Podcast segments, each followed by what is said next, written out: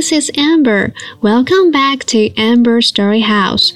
This is season 2, episode 3. We're going to talk about The Little Prince, chapter 3. 今天要讲《小王子》第三章。As usual，我们会一句英文一句中文，之后解析单字片语，然后朗读全英文版本。一样会在 Instagram 放上文字档，请追踪起来，并点击贴文右下的书签收藏文章，以便之后复习哟。 另外，如果想支持一下本频道，欢迎至资讯栏点选买杯咖啡支持 Amber，鼓励一下我的创作哦。OK，let's get started. The Little Prince, Chapter 3 It took me a long time to learn where he came from. 我费了好长时间才弄清楚他是从哪里来的。the little prince who asked me so many questions never seemed to hear the ones I asked him. 小王子向我提出了很多问题，可是对我提出的问题，他好像压根没有听见似的。It was from words dropped by chance that, little by little, everything was revealed to me. 他无意中吐露的一些话，逐渐使我搞清楚了他的来历。 the first time he saw my airplane, for instance，例如当他第一次看见我的飞机时，I shall not draw my airplane. That would be much too complicated for me. 我就不画出我的飞机了，因为这对我来说太复杂了。He asked me, "What is that object?" 他问我，这玩意是什么啊？That is not an object. It flies. It is an airplane. It is my airplane.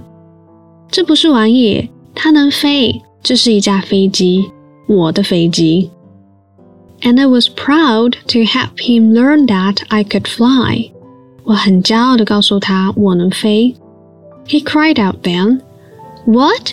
You dropped down from the sky?" 于是他惊呼道：“什么？你是从天上掉下来的吗？”Yes, I answered modestly。我很谦逊地回答说：“是的。” ” Oh, that's funny. Oh, 好好笑哦.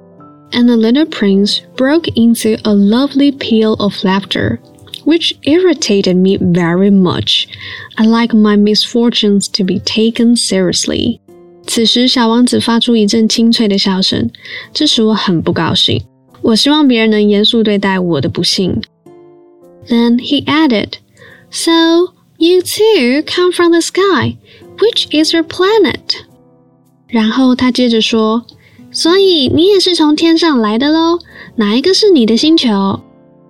At that moment, I caught a gleam of light in the impenetrable mystery of his presence. 此时，我对于他的身世之谜隐约抓住了一丝线索。And I demanded abruptly, "Do you come from another planet?" 于是我突然问道：“你是从另一个星球来的吗？” ？” But he did not reply. He tossed his head gently without taking his eyes from my plan. 但他没有回应，他目不转睛地盯着我的飞机，并微微地点点头。It is true that on that you can't have come from very far away.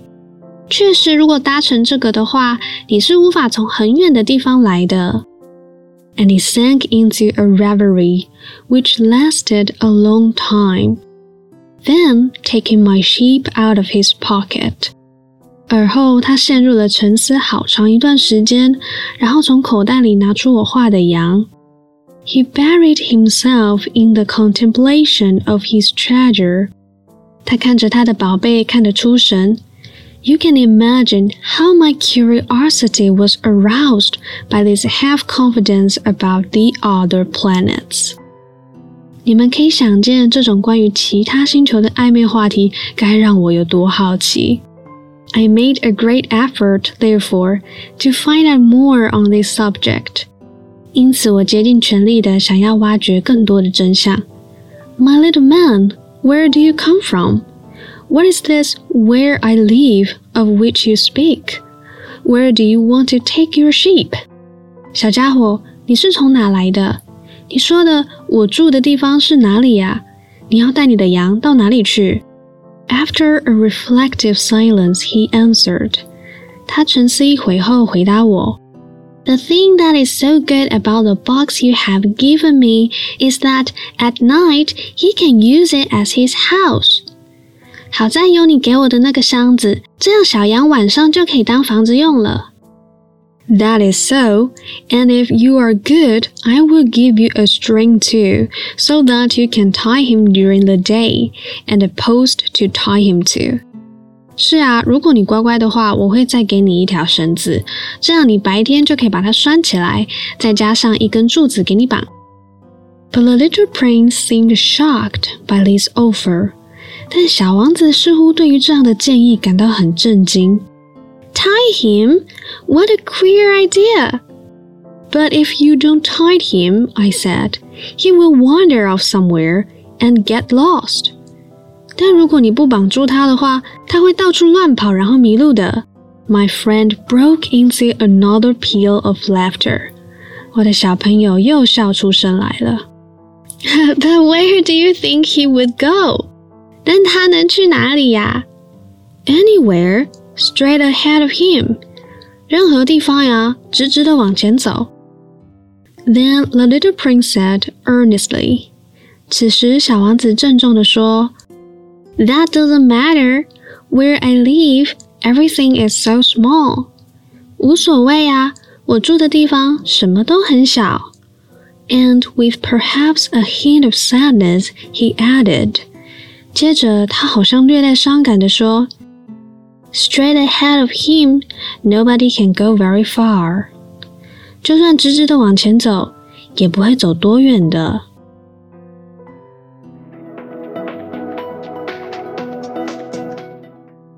在开始讲解之前，请到 Instagram 参考文字档，并点一下贴文右下的收藏功能，方便之后复习哟。另外，Facebook 也开始陆续更新以前的内容，所以如果没有 Instagram 想在 Facebook 上面观看的朋友，也可以到资讯栏寻找连结哦。Then let's get started. Vocabulary and phrase number one: By chance，碰巧。原文：It was from words dropped by chance。例句：Do you speak English by any chance？这句话其实蛮好用的哦，可以把它学起来。就是在路上碰到有人想要问路，但不确定是否对方会说英文的话，你就可以说：Do you speak English by any chance？Do you speak English by any chance? Okay, number two, reveal 揭露。原文 Everything was revealed to me。 例句 Gary wouldn't reveal where he had hidden the chocolate。Gary 就是不愿意说他把巧克力藏在哪里。Gary wouldn't reveal where he had hidden the chocolate. Number three, complicated, 复杂的。原文 That would be much too complicated for me. 例句 this lecture is quite complicated for me to follow up. 这堂讲座的内容太复杂，我有点跟不上。This lecture is quite complicated for me to follow up.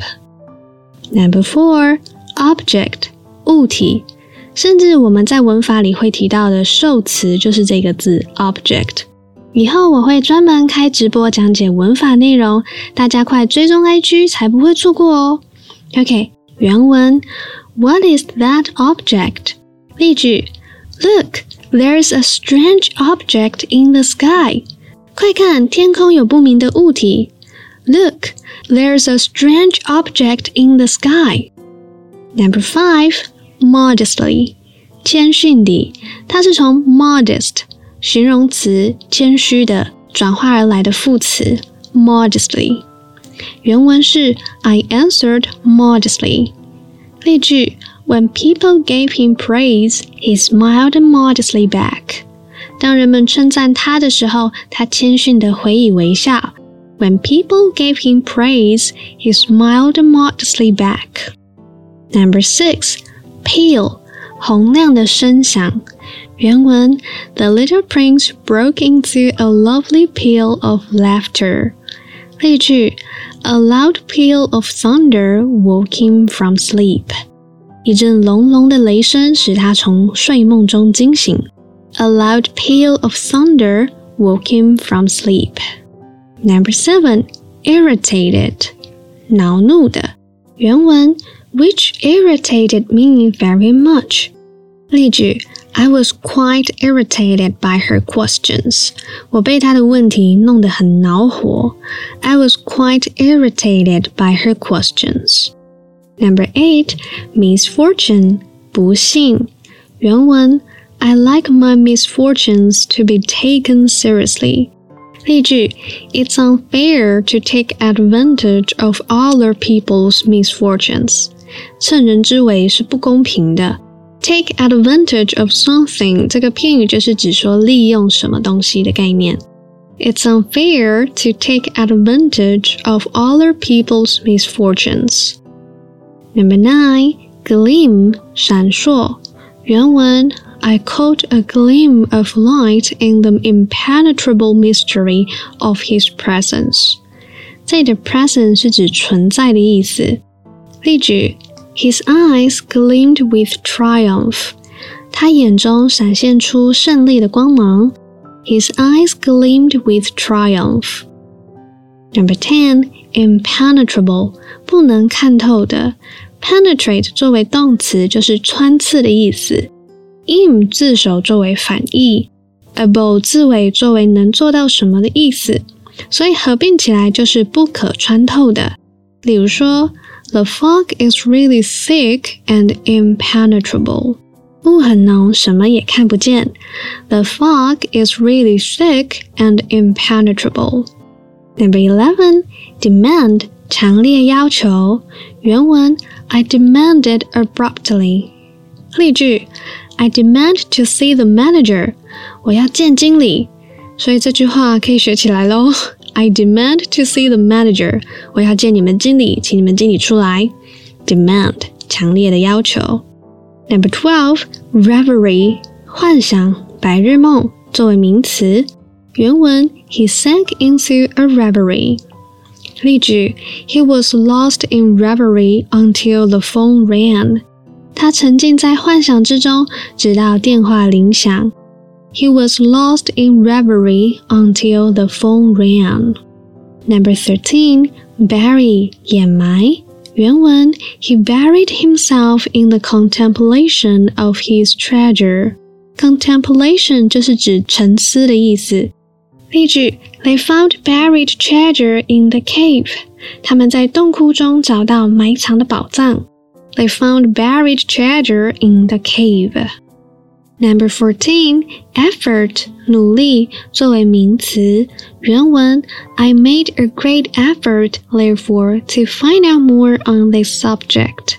Subject 本身就是主题的意思，在文法讨论上就是主词，与之相呼应的就是 object 受词。OK，那在原文当中的 subject 其实就指说他们在讨论的话题，也就是小王子的身世之谜。例句：Nathan made an effort to keep everything tidy in his room. Nathan 努力的使房间保持整洁。Nathan made an effort to keep everything tidy in his room. 这边题外话说一下，就是其实我发现很多同学在应用单字上呢，都会想着中文，然后把它应用成英文，意思就是想着中文的文法，然后强行的翻译成英文。那其实这样会变成中式英文。那应该怎么做呢？例如说今天提到的 effort，我们就要观察一下它在句子当中是怎么样应用的。Make a great effort 是原文。例句当中是 make an effort to do something。OK，那我们在学的时候就是整个片语作为一个单位，最起码最小的单位要是一个片语，才会知道说 OK，这里的 effort 它不是作为动词哦，所以不能想着说哎努力做什么努力做什么就 Nathan effort 啊，那是不可以的。所以我们整句话学起来呢，就会直接学到这个单字在这个情境下的应用方式以及表达的方法。OK，所以我们再一次喽。Nathan made an effort to keep everything tidy in his room. Number fifteen, queer 古怪的。这个单字属于 old-fashioned，就是指说通常在文学书里面比较容易见得到，那放在现代作为奇怪的这种意思是比较少用的。不然的话，它就有另一个意思，是属于冒犯的用法，在指同性恋。所以大家要小心不要误用一些字眼喽。所以我建议大家在现代口语上还是不要用这个字比较好。但是文学书里面是会看得到的。原文是 "What a queer idea"。例句：What a queer thing to say！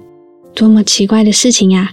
What a queer thing to say！It took me a long time to learn where he came from.